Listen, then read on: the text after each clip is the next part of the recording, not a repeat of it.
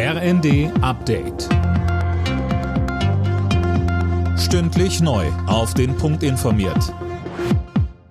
Ich bin Gisa Weber. Guten Abend. Noch in diesem Jahr kommt eine erste Lieferung Flüssiggas aus den Vereinigten Arabischen Emiraten am neuen LNG-Terminal in Brunsbüttel an. Der Deal des Energiekonzerns RWE ist am Rande des Besuchs von Kanzler Scholz in Abu Dhabi bekannt gegeben worden.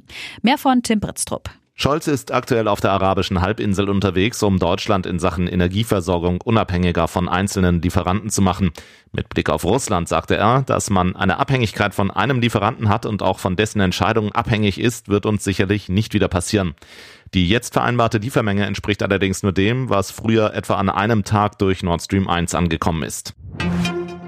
Die umstrittene Gasumlage gerät immer mehr in die Kritik. Auch Finanzminister Lindner stellt sie erneut in Frage, angesichts der Mehrkosten für Bürger und Unternehmen.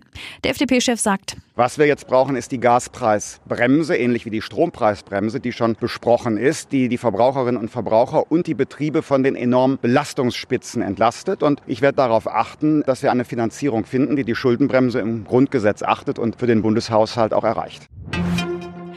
Endspurt bei der Parlamentswahl in Italien. Die Wahllokale sind noch bis 23 Uhr geöffnet. Italien steht womöglich vor einem deutlichen Rechtsruck. In Umfragen hatte zuletzt das rechtsnationale Bündnis vorn gelegen.